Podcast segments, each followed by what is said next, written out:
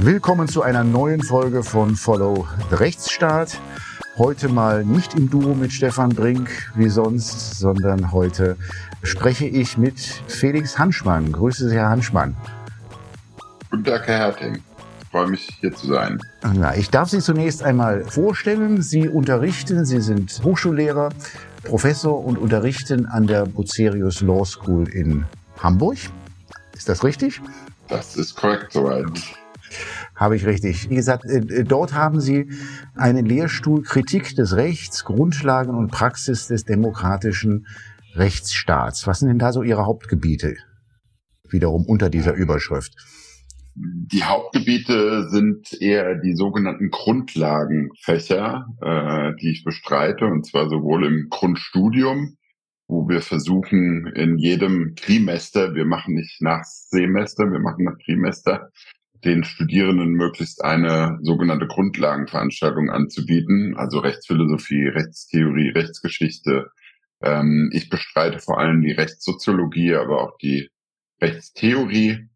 Und wir haben noch einen Schwerpunkt im Schwerpunktstudium Grundlagen des Rechts, aber daneben engagiere ich mich auch noch im öffentlichen Recht, äh, vor allem auch im, bei uns heißt es EVP, an anderen Unis heißt es, glaube ich, UniRep also die Vorbereitung auf das erste Staatsexamen. Okay, verdienstvoll, dass alle gut und unbeschadet dann auch durchs Examen kommen.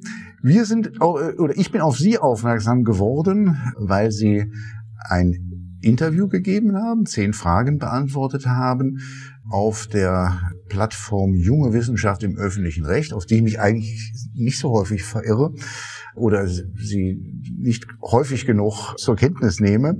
Aber das hat ganz schön seine Runde gemacht, dieses Interview. Das wiederum beruhte auf einem, auf einem Grußwort, das Sie gehalten haben, bei der Tagung, junge Tagung öffentliches Recht. Das sind so die, ist das das, was man kleine Staatsrechtslehrertagung ja, leicht, mit leicht spöttischem Unterton nennt man das äh, kleine Staatsrechtslehrertagung. Also da kommen die Nachwuchswissenschaftler zusammen. Äh, dann. Genau, aus dem öffentlichen Recht, ja. Okay. Ähm, und ähm, äh, die stand unter dem recht anspruchsvollen, aber das erwartet man dann von, bei den Staatsrechtslehrern vielleicht auch, Motto Interaktionen, Internationalität, Intra- und Interdisziplinarität. So, und das haben sie dann zum Anlass genommen in, in dem Grußwort, das ich nicht kenne, aber jedenfalls dann auch in dem Interview auf einen, ich sage mal, auf bestimmte Aspekte von Diversity, von Diversität, auch in unserer Branche oder in ihrer Branche, es ist ja nicht ganz dieselbe, aufmerksam zu machen. Ähm, nämlich, wie verhält sich das eigentlich mit der Diversität bei den Staatsrechtlern? Darauf bin ich vor allen Dingen deshalb aufmerksam geworden, weil ich das ein Thema ist, das mich im Bereich der Anwaltschaft auch sehr interessiert und bewegt, das Thema, wie divers ist eigentlich die Anwaltschaft tatsächlich. Jetzt denkt man ja eigentlich, also wir schreiben das Jahr 2023 und wir Juristen, und ich glaube, das ist vielleicht auch eine Gemeinsamkeit bei Staatsrechtlern oder auch bei Anwälten, wir halten uns ja doch eigentlich für aufgeschlossen, großstädtisch, und auch ähm, ja vorurteilsfrei. Ähm, wo sind denn dann noch die, die Defizite, äh, wenn es um Diversität geht aus Ihrer Sicht? Naja, in allen Bereichen juristischen Arbeitens ähm, sind wir ja, auch wenn wir uns für aufgeschlossen halten, ähm, abhängig von dem, was überhaupt an den Universitäten ähm, sich für ein Rechtswissenschaftsstudium entscheidet und wie äh, die Gruppe der Jurastudierenden sich zusammensetzt. Und da muss man doch feststellen, dass nahezu bei jedem Diversitätskriterium, das man anlegt, aber vor allem sozioökonomisches Milieu äh, mit oder ohne Migrationshintergrund, aber auch äh, Studierende mit Behinderung, Alleinerziehende ähm, wir ein Studienfach sind, das eine extrem geschlossene soziale Homogenität aufweist. Also die Reproduktionsbedingungen innerhalb der Rechtswissenschaft sind schon sehr eng bezogen. Das heißt, am Ende, ähm, was dann sozusagen in die Anwaltschaft geht, was sich für einen Richterinnenberuf entscheidet oder Staatsanwalt wird, aber auch in meinem Metier was in der Wissenschaft sich wiederfindet, ist doch eine sehr homogene, nicht gerade diverse Gruppe. Jedenfalls zwei Gruppen greife ich mal kurz heraus, die Sie genannt haben. Das eine sind die Frauen und das andere die mit Migrationshintergrund. Bei den Studierenden, jedenfalls nach meiner Beobachtung, also Frauen sind eher in der Mehrzahl. Und mit Migrationshintergrund, das ist ja jetzt auch nicht gerade, dass man sagen kann, wenn man im Hörsaal steht, also das ist eine verschwindend kleine Gruppierung. Oh doch, bei letzteren würde ich das schon sagen. Ähm, also Migrationshintergrund ist natürlich, da gibt es verschiedene Erfassungsformen, deshalb ist das vielleicht äh, schwer zu verallgemeinern, aber je nach juristischer Fakultät auch, das mag in Frankfurt äh, deutlich anders sein als beispielsweise in Bonn oder in Freiburg, aber da haben sie doch große Probleme, äh, Studierende, äh, eine signifikante Anzahl von Studierenden mit Migrationshintergrund zu finden. Wenn sie darüber hinaus noch fragen nach Studierenden, die zur Gruppe People of Color gehören, ähm, dann ist es noch verschwindend geringer. Also da würde ich schon sagen, ähm, das Merkwürdige ist, dass sich, dass sich junge Menschen mit Migrationshintergrund zwar relativ häufig für ein Jurastudium entscheiden, weil das als so ein Aufstiegsfach gilt, weil das auch als nicht besonders versponnenes Fach gilt. Äh, die würden jetzt vielleicht nicht Kunstgeschichte wählen oder Komposition. Allerdings ist deren Gefahr des Scheiterns auch deutlich höher und wir haben mittlerweile auch empirische Studien, die über Diskriminierung äh, von Jurastudierenden beispielsweise in der mündlichen Prüfung Nachweis liefern. Bei den Frauen haben Sie recht. Wir haben mittlerweile fast an allen Fakultäten über 50 Prozent Frauen. Ähm, da muss man aber sagen, kommen die Benachteiligungen zu späteren Zeitpunkten. Wir haben zwar 52 Prozent, in der Regel sind es bei uns Frauen, der Anwaltsberuf ist noch relativ gut. Ich habe nochmal nachgeschaut, es sind 35 Prozent der Anwältinnen ähm, sind Frauen. Ähm, in anderen Bereichen sieht es ein bisschen besser aus, aber es gibt auch schlechtere. Staatsdienst sind es, glaube ich, auch ungefähr so Hälfte, Hälfte, Frauen, Männer. Wenn Sie aber in mein Metier reingehen, in die Wissenschaft, dann wird es schon etwas dunkler. Ähm, da kann man ganz deutlich sein, je höher sozusagen der Status, ähm, also nehmen wir an Promotion und dann Habilitation, Juniorprofessuren und echte Professuren, da dünnt es sich dann ziemlich aus. Wir liegen im Moment so im Schnitt deutschlandweit bei 16 Prozent Frauen als ähm, in, in echten Professoren. Wenn man die Juniorprofessoren mitzählt, ist es vielleicht ein, zwei Prozentpunkte besser. Ähm, aber da sieht man doch auch deutlich, dass Frauen offensichtlich nicht die gleichen Chancen haben im Aufstieg innerhalb der Karriere. Sprechen wir einmal über jetzt über die ähm, Kollegen Kolleginnen mit Migrationshintergrund. Ich habe mal so im Vorfeld überlegt, wen kenne ich eigentlich also von den Juraprofessoren? Da fällt mir so gut wie niemand ein. Also die sind da ja auf jeden Fall auch unterrepräsentiert. Und mir fällt es auch auf, wenn man mal so schaut, ähm, jetzt in meinem Beruf, in der Anwaltschaft, ja, wir haben jetzt gerade im Vorstand des DAV von den 27 oder 28 Mitgliedern, haben wir jetzt mal einen mit Migrationshintergrund, der ist frisch hereingewählt worden, der Kollege Islam aus Hamburg. Und auch ansonsten, also wenn man sich so fragt, wen kennt man eigentlich an Anwältinnen, Anwälten und wen kennt man eigentlich an Juraprofessorinnen und Professoren, wir schreiben das Jahr 2023. Es ist eigentlich gar nicht so richtig verständlich, warum das so wenige sind. Wo sind die Ursachen? Ähm, ich glaube, die Ursachen liegen äh, vor allem, ähm, also sind erstmal vielschichtig. Ich glaube, äh, der von Bourdieu geprägte Begriff des Habitus spielt eine ganz große Rolle. Ich würde schon sagen, dass es einen spezifischen juristischen Habitus gibt, der natürlich auch in der Ausbildung von Juristinnen zum Ausdruck kommt.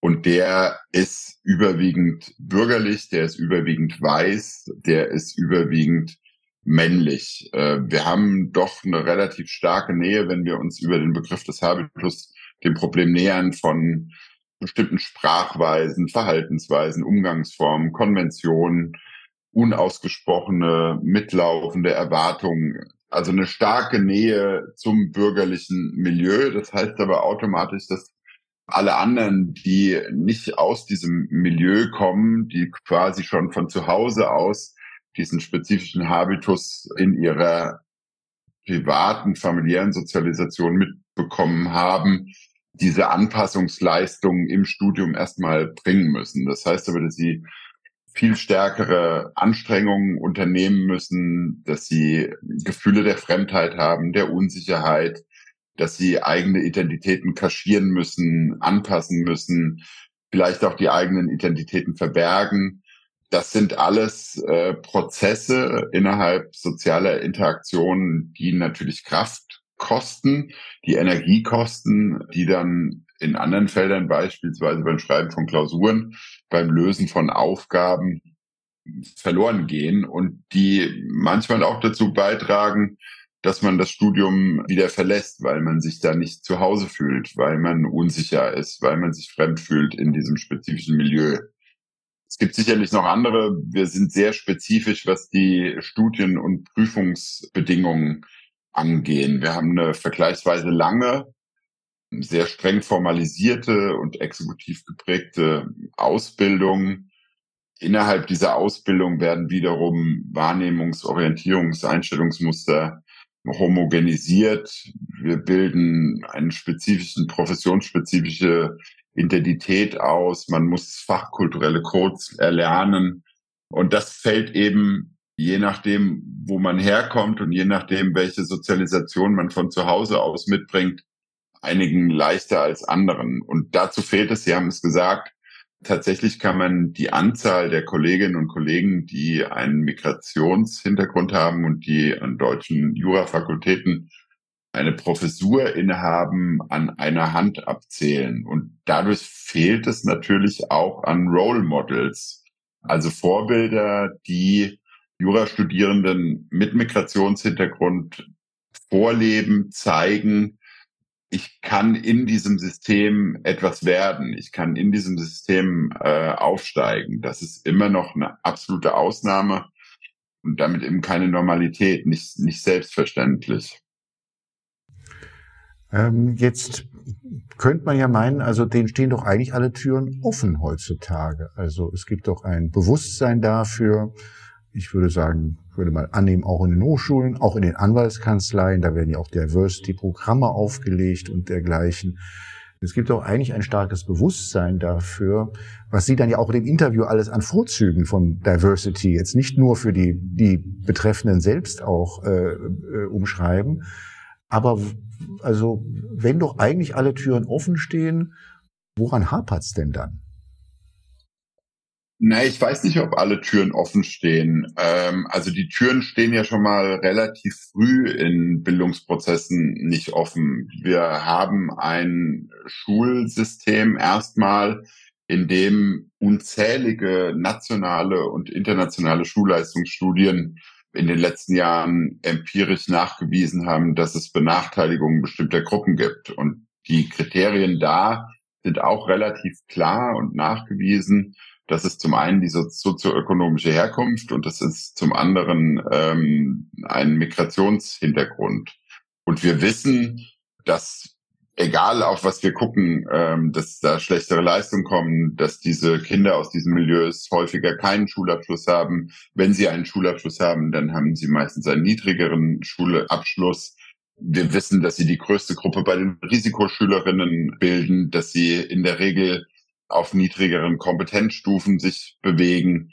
Das sind ja alles Faktoren, über die wissen wir Bescheid. Wir wissen auch, dass sich während der Pandemie diese sozialen Disparitäten im Bildungssystem weiter verschärft haben. Die waren laut einer aktuellen Studie vom Institut für Qualitätsentwicklung 2021. Und wir wissen auch, dass es schon in der Stufe des Bildungsprozesses um strukturelle Benachteiligungen geht, dass beispielsweise Kinder aus diesen Milieus wesentlich höhere Leistungen erbringen müssen, um überhaupt die Chance auf eine Gymnasialempfehlung zu haben, als das bei Kindern aus Akademikermilieus der Fall ist. Das heißt, schon beim Eingang in die Universität haben wir sozusagen schon mal eine, eine, eine äh, wird schon eng geschnitten und und äh, sind diese Kinder und Jugendlichen benachteiligt wir wissen im Jurastudium auch, ich hatte das vorhin schon erwähnt, dass sich zwar auf der einen Seite relativ viele junge Menschen mit Migrationshintergrund äh, oder auch aus sozioökonomisch schwächeren Milieus für Jura entscheiden, dass sie aber umgekehrt dann auch viel häufiger im Jurastudium scheitern.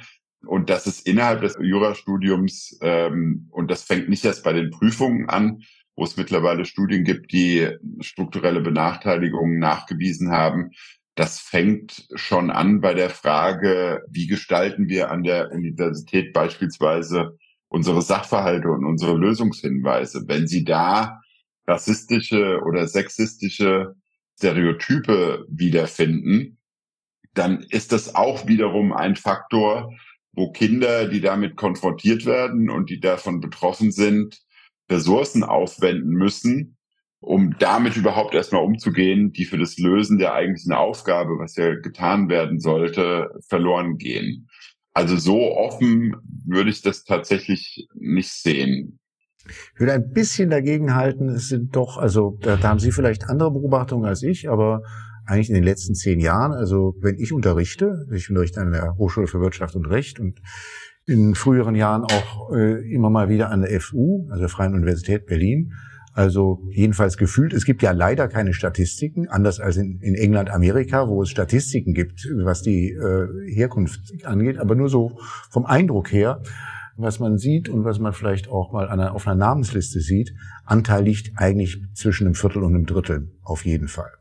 Und die Frage, die ich mir stelle, ist, was wird eigentlich aus denen dann allen? Weil, äh, also wo, wo sind sie denn dann eigentlich, wenn es um den Wissenschaftsbetrieb geht und auch wenn es um die, sag mal, um die auch in der Anwaltschaft dann äh, darum geht, äh, sagen wir mal, zu denen zu gehören, die man auch kennt. Sie beschreiben ja so, vielleicht nochmal kurz zum Habitus, weil ich das, also das jedenfalls mir sehr plausibel klingt, was Sie dazu auch sagen. Sie beschreiben ja dort, wie es auf der Staatsrechtslehrertagung hergeht.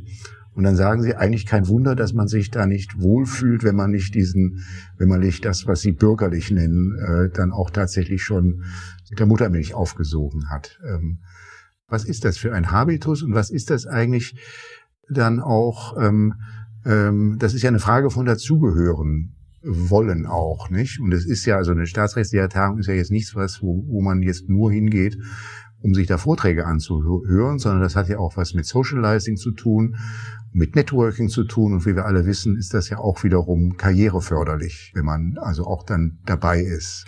Und da beschreiben Sie das ja in einer Weise, dass Sie sagen, also wenn man nicht gewisse Voraussetzungen mit sich bringt, und dazu gehört halt auch dann der, sagen wir mal, migrationsfreie äh, Hintergrund, ähm, dann fühlt man sich da nicht richtig aufgehoben. Ja, und das ist was, was häufig als, glaube ich, individuelle Erfahrung, da kann ich für mich selbst sprechen, ähm, wahrgenommen wird. Also diese Gefühle der Fremdheit oder der Unsicherheit. Ähm, also was kann man sagen? Wie benimmt man sich? Ähm, äh, wie ist man? Wie tritt man auf? Was zieht man an? Wann spricht man? Äh, wie spricht man? Welchen Humor kann man an den Tag legen?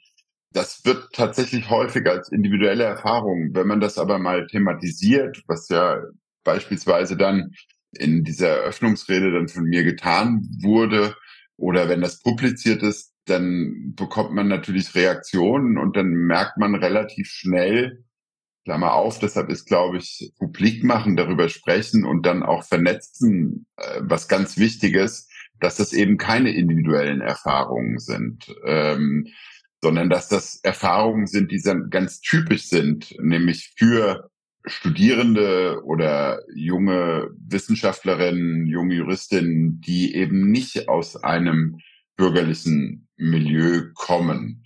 Und da haben sie immer, stehen sie davor, wie gehe ich mit dieser Unsicherheit um, wie gehe ich mit dieser Fremdheit um, ähm, wie stark verstelle ich mich oder meine ich mich verstellen zu müssen, was verberge ich von meiner eigenen Identität, was kaschiere ich. Das sind alles Prozesse, die ich selbst als sehr anstrengend wahrgenommen habe und die mir dann auch in den Reaktionen fast identisch als, als sehr anstrengende Leistungen, die da vollbracht werden müssen, ähm, geschildert werden. Ich habe einen Kollegen, einen sehr, sehr netten Kollegen, von dem ich sagen würde, dass der sozusagen über, über Generationen sozusagen aus dem, aus dem Bürgertum kommt, der hat mir mal gesagt, dass er, und das wiederum kann man sozusagen wissenschaftlich äh, exakt so bei beispielsweise bei Bourdieu nachlesen, dass er über Andeutungen kommunizieren kann, dass er überhaupt keine Unsicherheiten spürt, wenn er auf solchen Fachtagungen auftritt. Und das, das ist anstrengend. Und das hängt eben zusammen mit der doch sehr starken Homogenität in solchen Kreisen und mit den engen Reproduktionsbedingungen oder sozial abhängigen Reproduktionsbedingungen von Juristinnen. Wenn Sie vorhin gesagt haben, ähm, na ja, das ist doch sozusagen, wir sind doch sehr offen. Man kann das gerade auch beim Anwaltsberuf, Sie haben zu Recht gesagt, wir haben wenig empirische Studien darüber. Ich würde Ihre 25 Prozent, 30 Prozent an, an, an Unis nicht teilen. Also wahrscheinlich müsste man dann auch auf die einzelnen Regionen gucken. Bei uns ist das sicherlich noch deutlich weniger. Ich habe mal in Freiburg vertreten. Da gab es in meiner Vorlesung, die ich hatte, einen Student mit Migrationshintergrund, der typischerweise auch aus Frankfurt, also, also aus einer relativ pluralistischen, heterogenen Stadt kommt mit einem hohen Migrationsanteil. Aber wenn man mal bei den Anwältinnen guckt, ähm, da ist es ja auch so, dass ähm, es gibt Untersuchungen für ähm, ähm, das Vereinigte Königreich, dass äh, Kinder von Anwältinnen 17, 17 Mal höhere Wahrscheinlichkeit haben, dass sie selbst Anwältin werden. In Spanien sind 25 Prozent der Kinder von Anwältinnen ebenfalls Anwältinnen. Für Deutschland gibt's da noch nicht so viele. Es gibt wohl erste Untersuchungen, die aber noch am Laufen sind. Die schätzen so ungefähr, dass ein Fünftel der praktizierenden Anwältinnen mindestens einen Elternteil haben, der selbst einen juristischen Beruf ausübt. Da muss man vorsichtig sein. Das ist eine rein quantitative Erhebung. Die wird wohl im Moment noch durch qualitative Interviews ergänzt, was auch wichtig ist, weil allein die Herkunft muss ja nicht zwingend sozusagen der Motivationsgrund für die Berufswahl sein. Aber das zeigt doch von der anderen Seite sehr deutlich die geschlossenen Reproduktionsbedingungen. Es gab eine Studie von, von Kolleginnen, die hat gesagt, wir sind die Rechtswissenschaft sozusagen die sozial exklusivste Disziplin, die es im Wissenschaftssystem gibt. Mhm. Ähm, dann kann ich natürlich aber auch nicht erwarten, dass am Ende sozusagen, wenn die Leute erstes, zweites Staatsexamen, dass ich da eine besonders hohe Heterogenität hätte.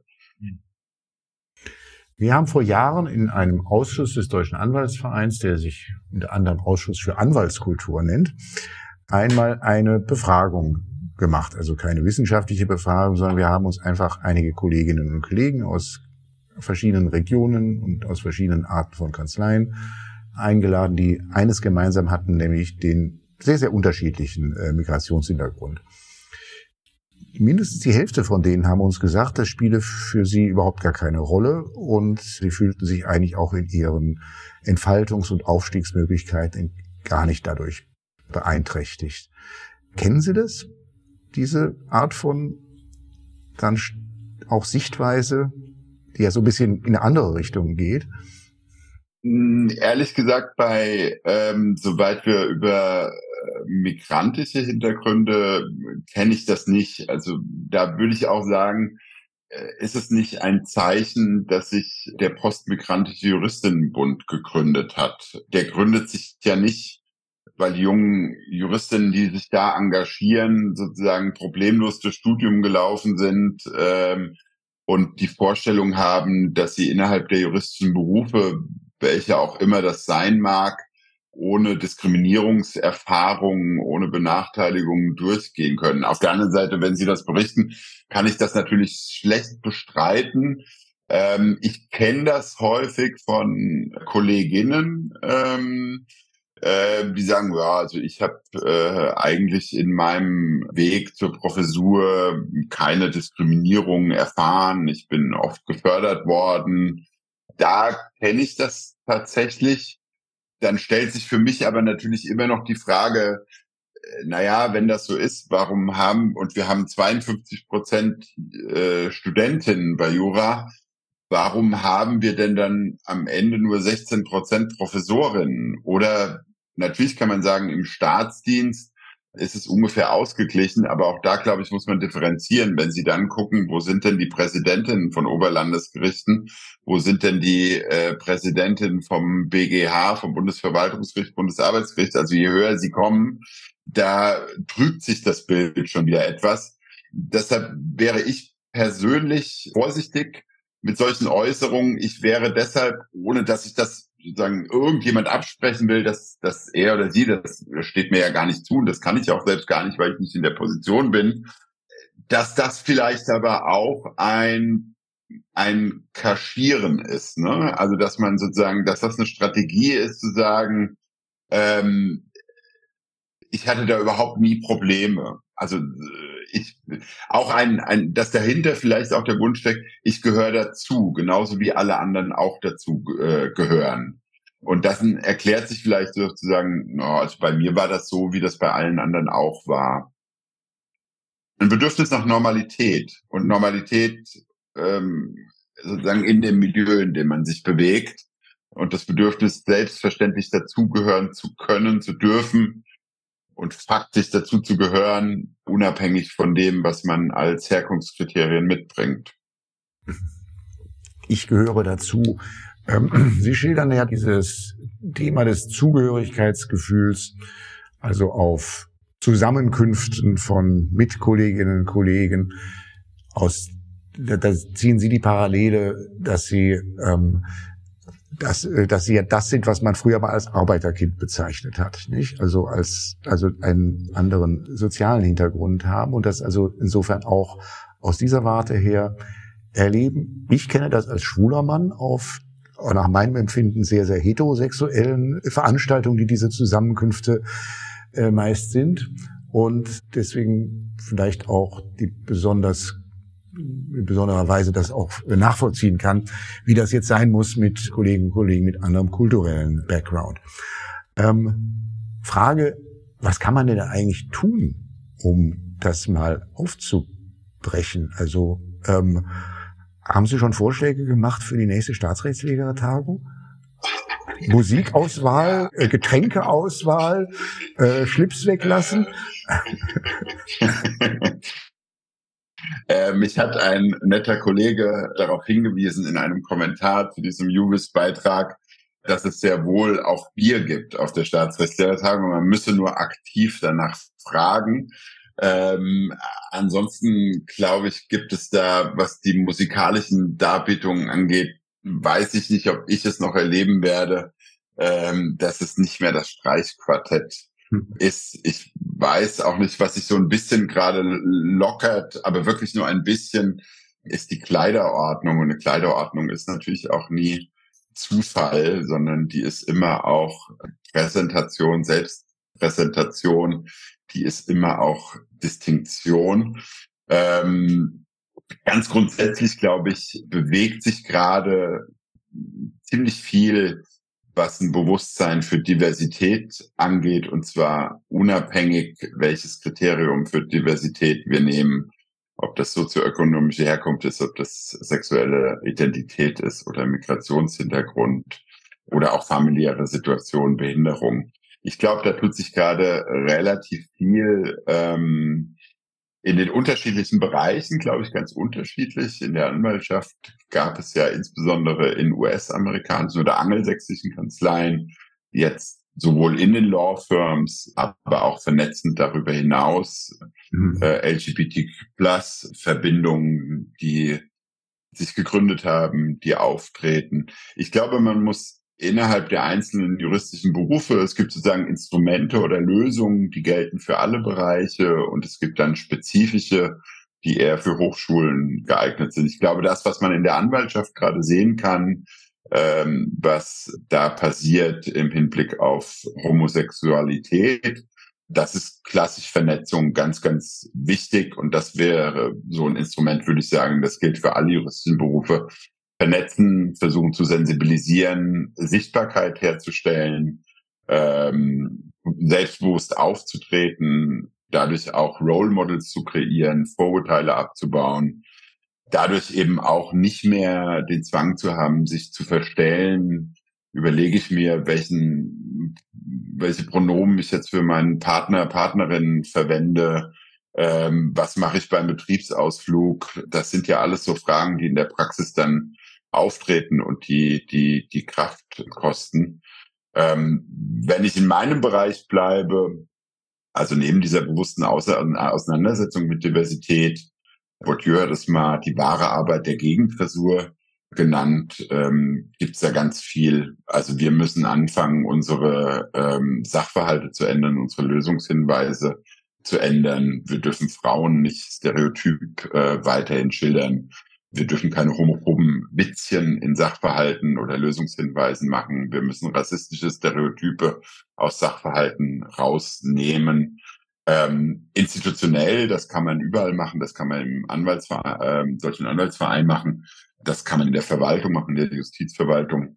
Ähm, geht es darum, dass man Diversitätsprogramme aufstellt. Das passiert ja nicht von selbst. Ne? Das muss bewusst angestoßen werden. Ähm, da gibt es bestimmte Instrumente, die man ansetzen kann, die man aber auch eben ansetzen muss. Da gibt es eine große Vielfalt, Mentoring-Programme, Diversitätssensibilisierung. Ja, also da fehlt es nicht an, an, an Lösungshinweisen, wie man damit eine Verbesserung bewirken kann. Ja, ja, aber Sie haben mich ja eigentlich gerade in einem Punkt besonders überzeugt. Ähm, und der liegt dann eben doch noch ein bisschen anders. Nämlich, also, dass wir nicht diskriminieren, das ist uns ja eigentlich, also den allermeisten von uns doch irgendwie ganz selbstverständlich, schon seit langem. Ähm, dass wir Förderprogramme machen, ist, glaube ich, auch etwas, was, was es schon doch ganz ordentlich gibt. Aber das ändert natürlich alles noch nichts an der Atmosphäre also dort, wo es dann darum geht, ob man dazugehört oder nicht.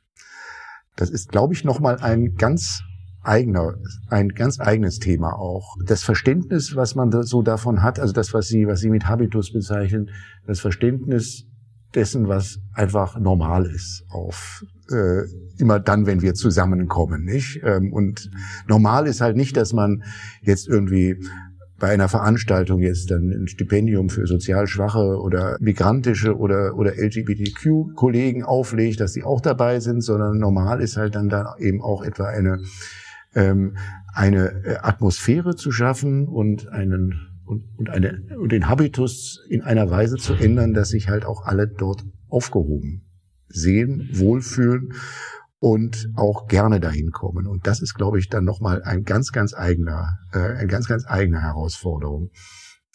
Ja, da würde ich Ihnen absolut recht geben. Ich würde widersprechen und da sind wir sozusagen in einem Stadium früher, bevor die Leute überhaupt auf solchen Zusammenkünften auftauchen. Äh, widersprechen würde ich, wenn Sie sagen, na ja, wir sind ja alle aufgeklärt, sozusagen, da gibt es keine Diskriminierung mehr. Wir fühlen uns alle aufgeklärt. Wir, wir, wir dass wir es alle sind, das glaube ich äh, überhaupt nicht. Aber wir, wir sehen ja. uns selber alle so. Ja, ja aber ich glaube, die meisten ist, von uns. Äh, ein, ein, ein, ein, sozusagen häufig auch ein, ein, ein Selbstbetrug. Also wenn ich mir Studien angucke zur Gestaltung von Sachverhalten, und deshalb sage ich, sind wir sozusagen äh, noch in einem Stadium früher, bevor man zu diesen Zusammenkünften kommt, egal ob das jetzt sozusagen in der Anwaltschaft ist, äh, bei RichterInnen oder in der Wissenschaft, ähm, da sehen wir, wir haben immer noch in Lehrmaterialien, Frauen werden als passiv in Relation zum Mann dargestellt. Wenn sie im Strafrecht vorkommen, dann sind sie Opfer. Die haben meistens äh, niedrigere Berufe oder frauentypische Berufe. Ihnen werden bestimmte Interessen zugeschrieben oder Handlungen. Sie übernehmen meistens die Care-Arbeit, sind Hausfrauen. Ähm, wir finden tradierte Rollenmuster, sie werden auf ihr Aussehen reduziert. Es geht dann um Frisur, um Schminke, um Kleidung. Wenn wir angucken, die Materialien, mit denen wir arbeiten, und ich spreche sozusagen jetzt über die Zeit immer noch, egal ob das Strafrecht, Zivilrecht oder öffentlich-rechtliche Lehrmaterialien sind, Sexualität, da kommen alternative Formen des Zusammenlebens praktisch nicht vor. Keine eingetragenen Lebenspartnerschaften, keine Ehen zwischen zwei Männern oder zwei Frauen, geschweige denn andere Formen des liebenden Miteinanders. Wir haben, wie schon gesagt, immer noch rassistische Stereotype. Dass äh, Personen in Sachverhalten auftauchen mit ausländischen Namen, die dann Straftaten begehen typischerweise oder auch niedrige Berufe haben. Also da gibt es schon noch einiges zu tun. Und wenn ich schon im Studium mit solchen äh, Bedingungen konfrontiert werde, dann bekomme ich da ja schon das Gefühl eingepflanzt, dass ich eigentlich mit meiner Identität da nicht dazugehöre. Und dann wird es natürlich auch schwierig. Und es wird im Studium schon eine Normalität gesetzt, die dann natürlich, wenn die Leute diesen Initiationsritus des ersten und des zweiten Staatsexamens mitgenommen haben, der auch nochmal seine sehr spezifischen Besonderheiten hat, dann nimmt man das doch natürlich mit ins Berufsleben und das gestaltet dann eben auch die Atmosphäre auf solchen Zusammenkünften. Ähm, ich will nicht schwarzmalerisch sein, aber ich bin da doch etwas skeptischer. Ich glaube, wir sind uns einig, dass das sicherlich noch ein weiter Weg ist und ein Thema ist, also von dem ich mir jedenfalls vorgenommen habe, ähm, dass da auch am Ball weiter zu bleiben, weil ich glaube, da muss man auch ganz schön lang am Ball bleiben, um auch erstmal überhaupt das Problembewusstsein dort zu schaffen. Denn ich gehe, ich nehme, also das würde mich noch vielleicht als letzte Frage interessieren. Mir fällt es nicht immer ganz, ganz leicht. Also das, was worüber wir heute sprechen, bei Kolleginnen und Kollegen, und jetzt spreche ich von, von Kolleginnen und Kollegen, die sich sicherlich selbst als vorurteilsfrei ansehen. Mir fällt es nicht ganz leicht, die Kolleginnen und Kollegen zu überzeugen, dass da überhaupt ein Thema ist. Ähm, sie sagen also, ja, wir haben doch hier, also ich habe doch hier die junge Kollegin sowieso, die hat türkische Wurzeln und also dann haben wir noch da zwei Schwule, die irgendwie noch bei uns tätig sind. Wo ist denn eigentlich das Problem heutzutage? Kennen Sie das auch, dass man, oder haben Sie das vielleicht auch erlebt jetzt als Reaktion auf Ihr Grußwort und Ihre, dieses Interview? Ja, also vielleicht so ähnlich. Ich habe ähm, eine Reaktion, die kam und nicht nur vereinzelt, war, warum muss der denn seine eigene Herkunft wie so eine Monstranz vor sich hertragen? Ähm, und das ist, glaube ich, auch was, was häufig bei sexueller Identität, also geht es, es geht ja gar nicht darum, dass man jetzt irgendwie seine mhm. Homosexualität an die große Glocke hängt, sondern es geht darum, dass man diese Normalitätsmuster, die als solche gar nicht erkannt werden, ähm, durchbricht und dass man eben eine andere Normalität hat, die diverser ist und die eben nicht, wenn man jetzt bei Sexualität so heteronormativ aufgestellt ist. Und das fand ich schon, das hat mich schwer beeindruckt, weil die Äußerung, warum muss man das wie eine Monstranz vor sich hertragen, ist sozusagen die Kehrseite der Individualisierung. Und es wird gar nicht gesehen, dass das kein individuelles Problem ist, sondern dass das ein strukturelles Problem ist. Und diese Äußerung zugleich, die kann nur aus diesen Normalitätsannahmen kommen. Die kann nur aus der, aus der gesicherten Position des Dazugehörens, des selbstverständlichen Dazugehörens kommen. Und das ist so, naja, wo ist denn das Problem? Aber ich, das kann ich nur sagen, wenn ich sozusagen Teil dieser Normalitätsannahmen und der Normalitätspraktiken bin, weil mir dann gar nicht auffällt, was sozusagen marginalisierte Gruppen die nicht Teil dieser Normalität sind, für Schwierigkeiten haben. Wenn man das auf einer wissenschaftlichen Ebene reflektiert, es gibt in der Rechtstheorie in den letzten Jahren und in jüngster Zeit Ansätze beispielsweise einer Critical Race Theorie, es gibt jetzt ansatzweise so ein bisschen ähm, sowas wie eine kritische Weißseinsforschung, die dann auch auf das Rechtssystem angewandt wird. Und das sind Orchideen sozusagen im Wissenschaftsbetrieb. Also da würde ich sagen, da müssen Sie lange suchen an juristischen Fakultäten, bis Sie dazu Lehrveranstaltungen finden oder überhaupt ein Bewusstsein dafür, äh, was soll das denn jetzt noch? Critical Whiteness Forschung, äh, das ist doch wieder irgend so eine linke Spinnerei. Also das wird relativ schnell abgetan. Das haben wir übrigens schon äh, beobachtet bei feministischen Rechtstheorien, die in einer ganz ähnlichen Situation waren und ich würde sagen auch heute immer noch sind, ähm, dass die sozusagen immer unter so einer äh, besonderen Rechtfertigungslast sind und immer begegnet werden. Naja, also kann ja nicht so problematisch sein. Wir haben doch hier ganz viele Studentinnen an unserer Uni. Wo ist denn das Problem? Mhm. Es ist halt, ähm, das habe ich ja vorhin schon mal äh, erwähnt, ich habe mich mit einem Soziologen unterhalten, der, mich darauf aufmerksam gemacht hat, dass wir halt das empirische Material überhaupt nicht haben. Wir wissen, äh, wir wissen den, den Frauenanteil, den wissen wir überall. Wir wissen den Frauenanteil bei den Anwältinnen, wir wissen den bei den Studierenden und auf der Schule sowieso, aber wir wissen eigentlich gar nicht den Anteil mit Migrationshintergrund. Das unterscheidet ähm, etwa uns von, äh, also jedenfalls äh, Großbritannien und USA, wo diese Sachen, wo diese Merkmale erhoben werden auch. Da steckt irgendwo für, aus meiner Wahrnehmung drin, dass man auch so eine Neigung hat, und zwar also wohlmeinend, und äh, das, was mit der Monstranz hat sicherlich auch irgendwo so einen wohlmeinenden Touch, dass man wohlmeinend dann meint, die Unterschiede einfach oder die, die Signifikanz auch einfach dann oder Relevanz dann auch der Herkunft einfach hinwegleugnen zu können. Ja, das glaube ich auch. Ähm, und das stützt natürlich weiterhin sozusagen die, die äh, Normalitätsannahmen, die sich im juristischen Feld dann als dominant durchgesetzt haben.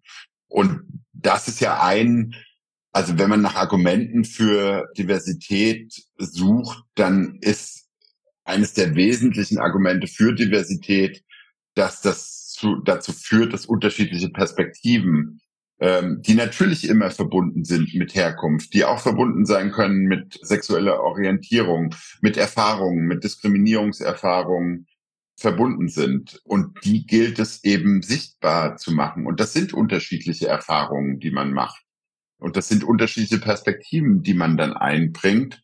Und das ist etwas, was möglicherweise ähm, auch der Juristerei gut tut, weil wir sozusagen innovativer werden, weil wir kreativer werden beim Finden von Lösungen, beim gemeinsamen Bearbeiten von ähm, von von von Aufgaben, dass wir Vorurteile abbauen können, dass man sich leichter bewegt in den Milieus, weniger Energie eben für andere Sachen aufbringen muss ich will überhaupt nicht sagen, dass Diversität immer nur Vorteile hat. Also wenn man das aus einer äh, soziologischen Perspektive betrachtet, dann muss man auch sagen, ja, das, das stimmt alles, ne? Perspektivenvielfalt, innovativere, kreativere Lösungen. Ähm, aber es wird natürlich auch anspruchsvoller. Und das wäre vielleicht auch ein Argument zu sagen, dass das eben doch eine Rolle spielt, weil es wird deshalb anspruchsvoll, weil man diese unterschiedlichen Perspektiven und Erfahrungen alle zusammenbringen muss. Das kostet Zeit, das kostet Diskussion. Die Konsenssuche wird schwieriger. Aufgabenerfüllungen werden da, dadurch vielleicht weniger effektiv. Ich habe höhere Konfliktpotenziale. Das sind alles Aspekte, die damit einhergehen. Aber alles andere ist meiner Meinung nach ein Negieren unterschiedlicher Erfahrungen. Hm. Auf einer ganz, ganz anderen, ganz vielleicht jetzt sehr simplen Ebene ist es einfach aus meiner Sicht ein Stück Selbstverständlichkeit, dass diejenigen, die dazugehören, sich auch dazugehörig fühlen und dass man das Seinige dazu tut, dass sich das auch so verhält. Ähm, das ähm, ist ja erstmal eine Frage auch, sagen wir mal, des Umgangs miteinander. Ähm, Herr Hansmann, wir sind am wir sind schon weit über das Ende unserer Zeit, aber das liegt natürlich an diesem, an diesem spannenden Thema. Äh, deswegen machen wir für heute erstmal so ein kleines, einen kleinen Zwischencut, würde ich vorschlagen. Und darf Ihnen ganz, ganz herzlich für das Gespräch danken. Ich danke Ihnen, Herr Herting.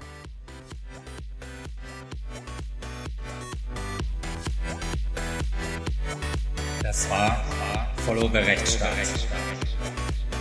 Schaltet auch ein bei der nächsten Folge und abonniert.